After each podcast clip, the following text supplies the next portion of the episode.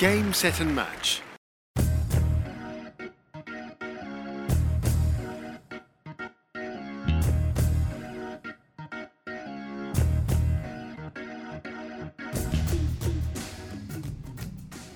Hola, soy Saúl Gómez. Bienvenidos una vez más a Tenis Leer, el mejor podcast de tenis en México hoy en día. En este, nuestro décimo séptimo capítulo de este proyecto que sigue en un ascenso constante y se consolida con el paso de los días.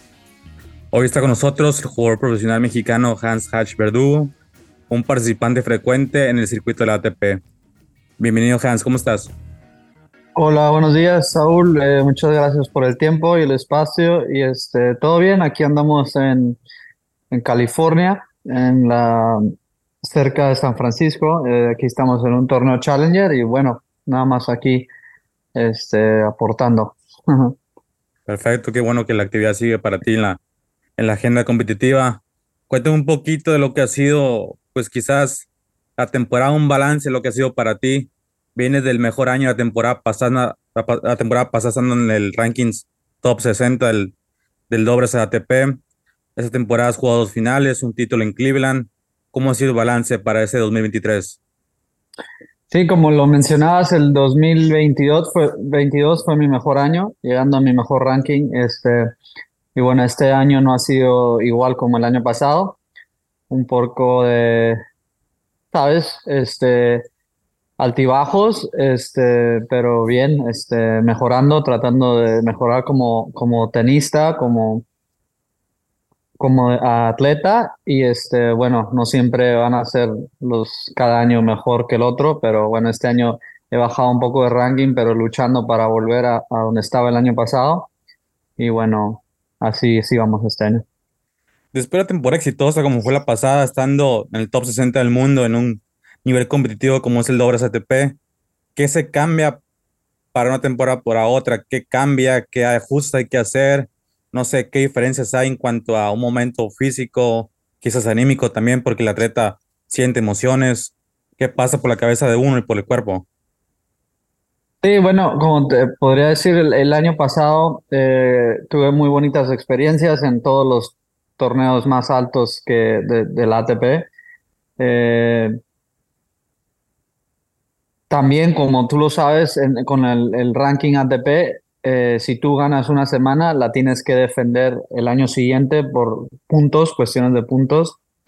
Y bueno, eh, cuando estás en tu, en tu mejor racha, podríamos decir, eh, son muy bonitos sentimientos, la estás pasando increíble, pero viene el momento de presión cuando tienes que defender esos puntos, ese campeonato que ganaste o esa semifinal o final en torneos grandes. Y ahí es donde es difícil ejecutar de nuevo, este, a lo mejor esa presión eh, es dura para unos, para otros es, eh, les encanta estar en momentos de presión. Entonces creo que ahí es donde, como te podría decir, donde la papa quema, vamos a decir. Este, y ahí es donde los buenos se mantienen en el top cuando ellos defienden y siguen ganando año tras año sin, sin este, salir del top 100, ¿no? Eh, obviamente los reflectores los lleva un circuito ATP, Grand Slam, Masters 1000, pero ¿qué hay detrás de un circuito Challenger? Obviamente también es un nivel competitivo, pero ¿por qué la gente quizás no lo voltea a ver tanto? ¿O qué tú no puedes decir como tú, un asiduo frecuente ahí en ese nivel de, juego? ¿Qué es lo que se percibe? ¿Qué es lo que se vive? Sí, mira, lo que pasa en, el tenis eh, eh, creo que es un tema de ¿Cómo te lo podré explicar? En, el tenis, en realidad, nada más conocemos los mejores 10 del mundo en la rama del singles, ¿no? ¿Por qué? Porque creo que es algo que es lo único que se ve en televisión, es lo único que eh, el tenis se enfoca. Es un problema de ATP donde eh, desafortunadamente no hacen mercadotecnia o publicidad a, a, otros jugadores que no sean los mejores 10 del mundo. Creo que es una falla que tenemos como en la industria, en la ATP. Y bueno, olvídate, en, el Challenger eh, son jugadores que están la mayoría fuera de, los mejores 100 del mundo. Y bueno, si uno, un jugador 50 del mundo no tiene la publicidad, nunca está en la televisión, ahora imagínate a los jugadores que están 100, 200, 300, ¿no? Eh, esa es, es, lo que está pasando. eh, creo han tratado de mejorar ahí, poniendo eh, publicaciones en Instagram. Hay una página de Challenger Tour ahora que quieren intentar, pero en realidad creo que eh, es un problema más grande. En tema de nivel, en realidad el, Challenger Tour es, durísimo. ¿eh? ¿eh? como te digo, yo he jugado los torneos más grandes que existen en la ATP y juego Challengers ahora semana tras semana y, y el nivel es durísimo. Es, es, muy, te puedes ir en primera ronda aquí y te puedes ir en primera ronda en un Grand Slam y puedes el nivel es casi lo mismo, es, es una, es una, es quien ejecuta mejor ese día, honestamente. Con el formato que tenemos en el doble, es que no se juegan ventajas, el 40 iguales es punto decisivo, muchas cosas pueden cambiar. El tercer set lo jugamos a, a 10, cualquier cosa puede pasar. Y bueno, la, lo bonito del doble es que es que una persona 200, 300 del mundo le puede ganar a número uno del mundo por el formato y por el nivel que, que hay. En el singles es un poco más, eh, juegas ventajas, se juega el tercer set, ya en los Grand Slams son 3 de 5, te da más chance a que el jugador que, que es mejor en realidad, mejor de ranking y todo, eh, gane, ¿no? o sea, si tú me dices, el jugador 100 del mundo de singles tiene chance de ganarle a Novak Djokovic o Alcaraz y te digo, ni de chiste, ¿no? pero en el dobles creo que el, un 100 del mundo tiene chance de ganarle a un número uno del mundo en dobles, te lo digo. Entonces, ya, sea por el formato o porque es dobles que es por equipo, eh, por varias razones, ¿no? Okay. Se habla también obviamente de la carencia de difusión mediática que hay en redes sociales del, del circuito Challenger, pero también creo que va de la mano esa carencia de premios, es el prize money que, que a veces carecen eh, torneos como en dobles y ni se habla del, de lo que es el Challenger. ¿Qué tan complicado es solventarse económicamente bajo esa modalidad del dobles, Hans? Sí, obviamente en el dobles hay eh, mucho menos dinero que en el singles, ¿no? Y creo que por ahí va todo el tema de mercadotecnia, publicidad, televisión, de eso que veníamos hablando, ¿no? Creo que donde se mueve el dinero es donde va a haber la más atención. Desafortunadamente así es, así es el mundo donde vivimos el Challenger, te lo digo, eh, en el dobles, eh, en el singles han aumentado un poquito el dinero de, en el Challenger, aumentaron el porcentaje un poco eh, este año que empezó para los singlistas. En el dobles no aumenta, quedamos igual o menos. Este, es complicado, muy, muy complicado. Pero te lo digo, es un problema que viene desde arriba, que hay muchas maneras más de hacer dinero en el dobles y en el Challenger Tour. Eh, te lo vengo diciendo, es un, es un tema que yo eh, me gusta elaborar, me gusta pensar y platicar con otros jugadores. Hoy en día vemos este deporte de, de pickleball, no sé si has escuchado el pickleball y, y ves a estos jugadores ganando bastante dinero que uno dice, ¿qué, ¿qué, estamos haciendo aquí en el tenis? ¿no? pero la razón por la que ellos están ganando bastante dinero es que tienen diferentes formatos, vamos a decir. Hace, puedes hacer clínicas de dobles donde estás en el torneo, puedes hacer eh, eventos, pro-ams, cosas así que en el pickleball lo hacen, que podría ayudar a los jugadores de dobles ganar un poco más de dinero. Pero desafortunadamente la ATP no, no sé si, si le ponga atención. Creo que la atención primero está en el singles eh, y luego después, no sé cuándo, eh, es el dobles. Entonces es un problema que viene desde arriba que complica a los jugadores de Challenger dobles. Y creo que este año 2023, todo el año han estado juntando eh, información. Se, se, dice que va a ser un, el 2023 es un Doubles Review Year, le llaman. Es un, es un año para, de revisión para el dobles. Y esperemos que termine este año 23 a ver qué, conclusión sacar de toda esta información que han tenido durante el año. Espero mejoren las cosas y, veremos adelante. En ese aspecto, ustedes jugadores frecuentes en el doble, se han juntado un tipo consenso, quizás para alzar la voz, eh, acercarse a los directivos del, ATP, quizás para externar su punto de vista. ¿Hay ese tipo de reuniones, de consenso, de retroalimentaciones? Sí, sí, siempre eh, nosotros eh, damos feedback, ¿no? Y, bueno, es difícil esto porque en el ATP hay un comité, hay una mesa directiva y ahí es donde se toman las decisiones y hay votos, es un tema eh, muy grande. Eh, cada semana, esto ha empezado, ya tiene todo este año, cada semana tú llenas una evaluación que te mandan y tú evalúas el torneo, la situación, las instalaciones, el arbitraje, y creo que es ahí donde es nuestra voz, donde podemos opinar. Desafortunadamente las juntas de ATP se hacen en los Grand Slams. Entonces, te lo digo que si tú no estás en los grandes slams, a veces no te enteras de muchas cosas, eh, de la mayoría de las cosas, y es donde está la falla, que todos estos jugadores de Challengers no tienen la educación y la información porque no, no están jugando en los Grand Slams, donde están las juntas que se hacen cuatro al año por los cuatro, cuatro Grand Slams, que es donde puedes eh, opinar o educarte o saber lo que está pasando. Entonces, eh, sí hay, hay un, board, una mesa del dobles, eh, un chat, estamos en un chat, en un grupo de WhatsApp de todos los doblistas de los mejores 150 por ahí y se opinan y dan información, pero lo malo del tema es que si no estás en el top no, no te enteras de nada. Oye, el, hace tres años Djokovic junto con uh, Basic el canadiense, organizaron como una, un organismo alterno a lo que es el ATP, obviamente en busca de mejores condiciones para bolsa económica, condiciones laborales, etcétera, etcétera.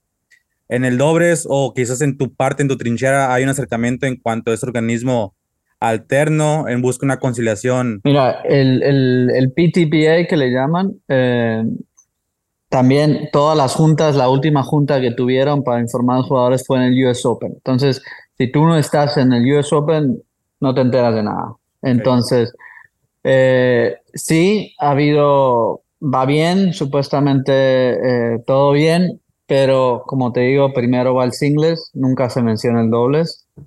Eh, entonces es, es, complicado, lo único que te puedo decir. Hmm. Oye, Hans, y ya tocando el tema de, cancha, ¿cómo es quizás la selección de pareja? ¿Es quizás te conozco, eres mi amigo y vamos a jugar juntos? ¿O se hace un estudio previo de que tus virtudes se acoplan a las mías, un, estilo diferente cada quien jugando. No sé, ¿cómo es el proceso de, escoger a tu compañero para, para una gira, para unos torneos? Sí, qué buena pregunta la que estás haciendo, porque en, el dobles, literalmente, eh, el trabajo más fácil del dobles es jugar, competir y entrar a la cancha. Lo más difícil del dobles, tenemos cinco trabajos los doblistas. Estamos tratando de buscar pareja. todo, casi muchas semanas, o sea, cambiamos de pareja muy seguido. Eh, entonces te la llevas en el, en el teléfono buscando números de aquel jugador, de este jugador, para ver qué calendario tiene, para ver si se puede acomodar a, lo que toca, a lo que sigue. Eh, buscar calendario, buscar dónde te va bien, eh, condiciones logística de torneos, hoteles, aviones, rentar carros, entrenador, organizar entrenamientos. Entonces, este trabajo del doble son muchas cosas que fuera de la cancha que a lo mejor mucha gente no ve. Pero bueno, llegando a lo que me preguntas de pareja de dobles, que es uno de los trabajos que tenemos de buscar pareja de dobles. Eh, honestamente te lo digo, estamos hablando, a mí me, eh, estoy en el Challenger, ¿no? Y, es un nivel ya más o menos arriba en los 200, vamos a decir, del mundo. Todos estos jugadores que vemos en, en los Challenger Tour ya tienen varios añitos jugando en el tenis, ¿no? No llegas nada más y, y ¡pum! entras a un Challenger. Entonces, toda esta gente ya viene de años de trascendencia, de futuros, de juveniles. Entonces, ya más o menos conoces a todos los jugadores. Eh, por ejemplo, ahora yo juego con eh, que es de Nueva Zelanda, pero yo más o menos cuando juego contra mis oponentes, me doy cuenta y los estudio y veo más o menos, voy checando quién pienso yo que es bueno y quién se puede acomodar a mi estilo de juego, ¿no? Entonces ya más o menos estudiando los oponentes te vas dando una idea, uy, a lo mejor ese sería un buen jugador para que yo pueda jugar con él, se me acomoda. Entonces ya más o menos vas entendiendo cómo juega cada jugador y ahí más o menos vas creando tú tu, tu, tu estudio de todo el, tour y, y, bueno, a lo mejor él rompe con su pareja o anda buscando pareja y ahí es donde uno tiene que hacer el acercamiento, oye, ¿qué, planes tienes? ¿Te gustaría jugar estos torneos? Eh, y bueno, y así. Aparte de eso, tiene que haber ranking para, para poder entrar a los torneos juntos, ¿no? Okay, te imagino que es complicado, es es el acercamiento, el, la invitación y de ahí lo que prosiga, me imagino, entonces. Sí, honestamente todos tenemos los números de teléfono de todos porque siempre andamos buscando práctica, entonces ahorita para mañana yo ya tengo que buscar una práctica, un set y ya le estoy escribiendo a, otro jugador que está en el torneo y quieres entrenar mañana, entonces ya tenemos los números de todos, honestamente y, es cuestión de, de, hacer acercamiento en persona o un mensajito, oye, o entrenamos juntos y ahí más o menos vas haciendo el feeling. Eh, todo el mundo se conoce, el, circuito es, un, es una burbuja muy pequeña, ¿no? Ok. ¿Y qué planes hay para ti uh, partiendo del Challenger allá de Tiburón, California? Eh, ¿Qué viene para ti, pues, esta recta final de, de temporada ATP Challenger? Sí, eh, en realidad ya estamos a octubre, eh, nos queda un mes y medio de, torneos, han de quedar unos cuatro o cinco torneos. Eh, ahorita me encuentro, creo que en 130 del mundo, algo así, no he checado bien. He, estado tratando de ignorar ese número, honestamente, y estoy enfocado en, seguir trabajando y mejorar yo como tenista. me, me, encuentro encantaría terminar cerca de los 100. Eh, los torneos que estoy jugando eh, son de 75 puntos, entonces he sacado las matemáticas y he visto más o menos eh, dónde podría terminar el año, si me va bien o si me va mal o bla, bla, bla. si termino cerca de los 100, me sería una buena meta y bueno, ya para empezar el año en enero y a lo mejor tener alguna chancecita por ahí para entrar a Australian Open, como este año lo hice. Y, bueno, eh, echarle las mejores ganas de estar preparado este último mes para cerrar con un buen feeling, con una, con una buena, un buen resultado, ¿no? Que a los Grand Slam, ¿cuántas parejas entran directas? 64. 64. O sea que necesitas estar entre los primeros 64 y de ahí viendo jugadores alternativos, no se bajan tal y entras tú, ¿no? se recorren. Sí, no, eh, normalmente el corte de los Grand Slams es alrededor de 150. ¿Qué quiere decir? Es ranking combinado. ¿Qué quiere decir? Que si tú, Saúl, eres 100 del mundo, tú más o menos necesitas aproximadamente alguien que esté 50 del mundo para sumar 150. Los cortes normalmente son alrededor de 150, entonces entre mejor rankings tengas tú, eh, más oportunidad tienes y, por ahí es donde te vengo diciendo que la, pareja es un poco más complicada, solamente, no solamente es la química o cómo eh, te compensan uno al otro, también tienes que dar ese número que te estoy diciendo 150 o por ahí para llegar a entrar al torneo. Entonces son son varias variables que tienen que acomodarse para que encuentres una, una pareja eh, ideal, ¿no? Oye, Hans, el, el, doble es un deporte a veces tan espectacular y vistoso, pasa menospreciado, sobre todo en México. Ahorita estamos con Santiago González peleando por un puesto para los finals de este año en dobles. Julián el año, el año pasado jugó, ahorita está en top 20. ¿Por qué pasa tan desapercibido esta agenda del dobles en, en México? Tienes, eh, honestamente, ya tengo ya casi un año yo, este, cada que me hacen una entrevista y cada nota que veo y cada artículo que veo del tenis es siempre algo, no sé si llamarlo negativo, pero es algo como decir, como dicen, ¿cuándo es el siguiente top 100 jugador mexicano? No hay jugadores, el tenis mexicano ha decaído, no tenemos nada. Y, yo ya tengo casi un año contestando a todo mundo y diciéndoles, ¿qué estamos hablando? Eh, tenemos un jugador top 20 como Santiago en todos los ATPs, en todos los Grand Slams. En dobles, lo hay. El tenis existe. Nada más que no decimos nada sobre el dobles, solamente decimos no hay, pero nunca decimos en el singles. Sí hay jugadores en el tenis mexicano. Punto de aparte. Está Santiago González, gana torneos ATPs. Está Juliana Olmos, que está 20 del mundo también. Está eh, Miki Reyes Varela, que está 60 del mundo. Eh, estaba yo también 60, 70. Había cuatro o cinco jugadores en todos los Grand Slams el año pasado y nadie lo mencionaba. Lo único que se mencionaba es no hay jugadores mexicanos. El tenis ha venido de arriba para abajo en los últimos años. Es algo frustrante, es algo que no me gusta porque estamos enfocando no solamente en, algo negativo, no nos enfocamos en que hay jugadores en los Grand Slams, no nos enfocamos que hay jugadores top 20 del mundo y no nos enfocamos que tenemos torneos ATP, WTA, exhibiciones con Nadal, Federer, Kyrgios, Norri. Tenemos todo en México, tenemos algo muy bonito en el tenis mexicano pero no nos no mencionamos eso, nada más mencionamos lo negativo, que no existen jugadores en el singles. Bueno, pues es difícil ver la vida con ojos negativos, ¿no? Ok. Oye, Hans, y cuéntame un poquito cómo viste la actuación del equipo mexicano el mes pasado, ah, ganando en casa en la despedida de Santiago González y pues ah, ganando el boleto para disputar playoff del Grupo 1 el siguiente año contra Dinamarca. Sí, honestamente me, separé un poco de eso. Eh, eh, el tenis en México es algo complicado, como te digo. Todos estos eventos son increíbles, los ATP, los WTA, las exhibiciones. Creo que, creo yo, y me pueden corregir si estoy en, lo incorrecto, todos estos torneos, todos estos eventos son por compañías y personas privadas, ¿no?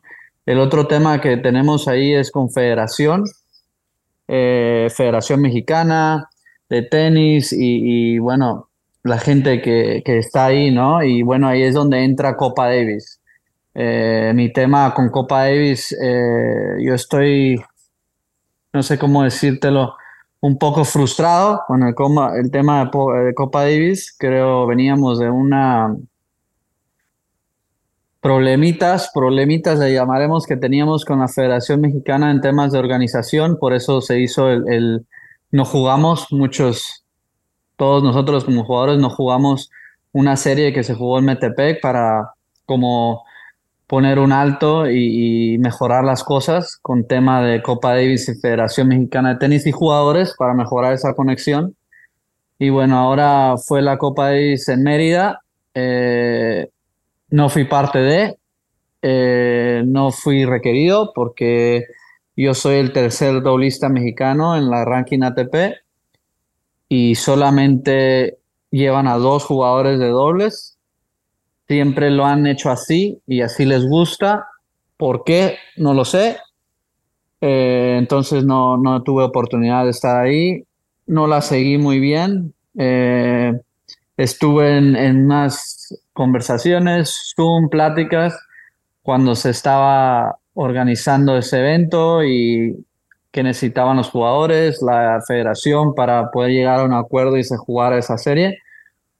Eh, y me separé, eh, me separé porque no soy parte de ese grupo, solamente hay dos y no era mi lugar. Se jugó la serie, se ganó, lo vi, pero en la realidad no, no, te puedo opinar qué es lo que pasó ahí en, en, dentro de o, pero bueno es así. Escuché que Santiago se retiró. Eh, eso a lo mejor tú me lo puedes platicar a mí. Yo no, no entiendo por qué o, o, o, cómo sucedió eso. A lo mejor tú le puedes preguntar a él por qué él está haciendo eso. Eh, creo que hubo un nuevo capitán que no lo eligieron los jugadores, eso sí te lo puedo decir. Eh, Leonardo Lavalle, yo lo aprecio mucho, pero eh, no lo elegimos nosotros, lo, pusieron ahí, el comité. Eh, a lo mejor les vino bien, no sé, porque ganaron la serie, es algo que le puedes preguntar a los jugadores.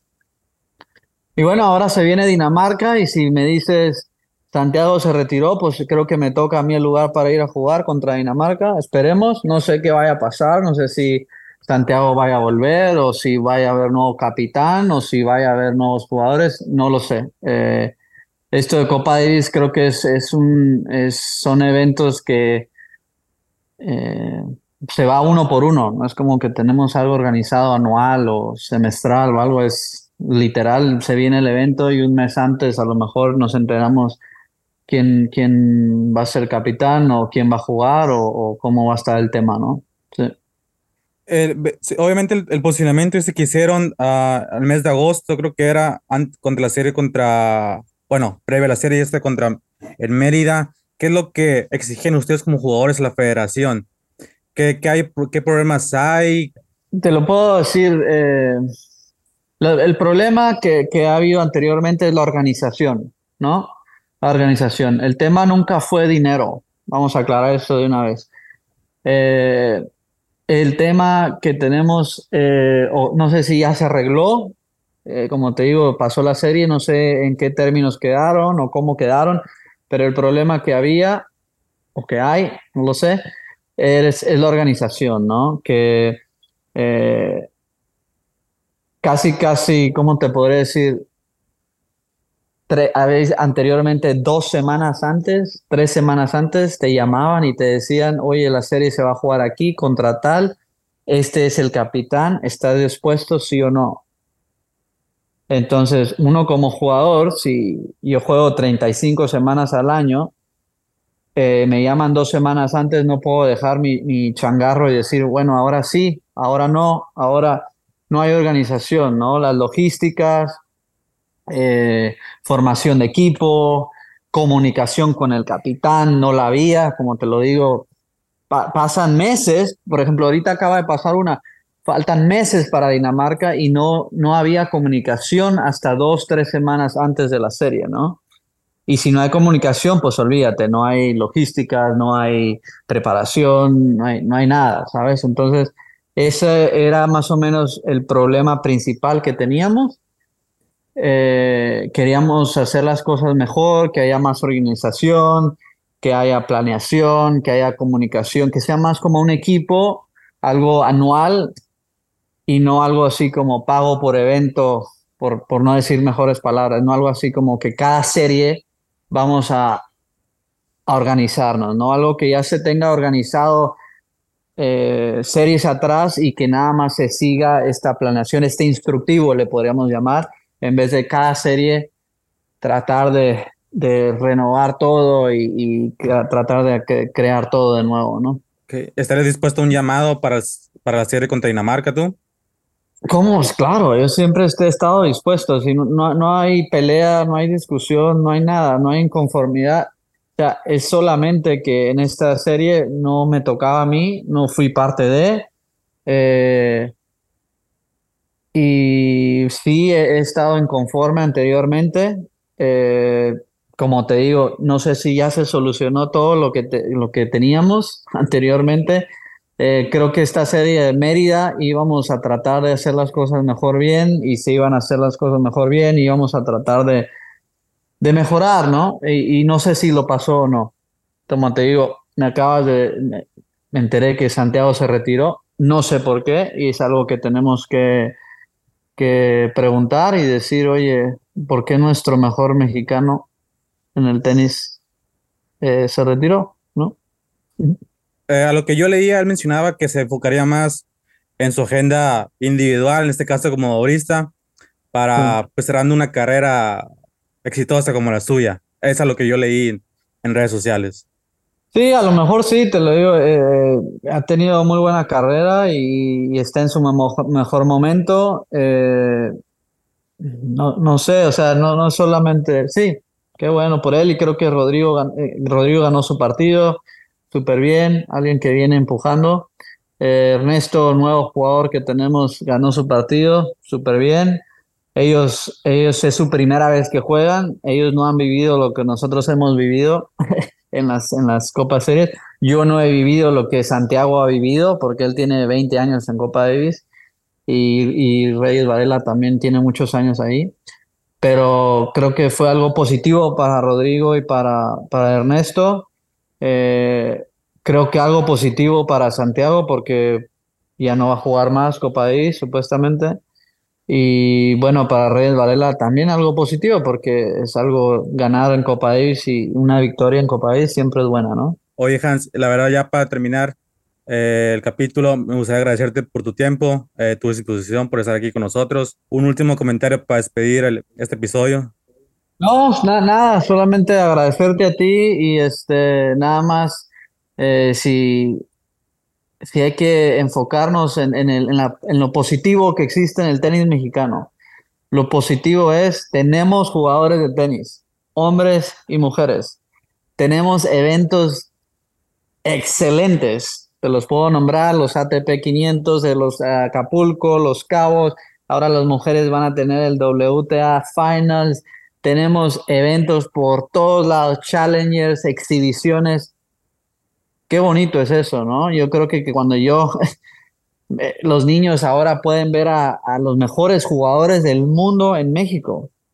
Eso anteriormente era un poco más difícil, o sea, no todos los países tienen esto que tenemos nosotros. Entonces hay que enfocarnos en algo positivo y con ese positivismo vamos a traer cosas mejores y van a mejorar las cosas. Creo que ese es el enfoque que tenemos que tener en el tenis mexicano. Perfecto, Hans. Eh, de esta forma terminamos este nuevo episodio. Te agradezco por tu tiempo, por tu disponibilidad nuevamente. También agradecerles a nuestros seguidores por su tiempo y que nos escuchen en las plataformas de su preferencia. Y recordarles que pueden seguirnos en nuestras respectivas redes sociales como Facebook, Twitter e Instagram bajo el mismo nombre. Así como suscribirse al newsletter llamado Revés Cruzado, un proyecto alterno que actualmente llevo a cabo para que reciban en su correo electrónico una variedad de enfoques con gran contenido en su respectiva autoría. Gracias por su tiempo. Nos escuchamos pronto con un nuevo capítulo aquí en Tenis Leer, el mejor podcast de tenis en México hoy en día. Gracias.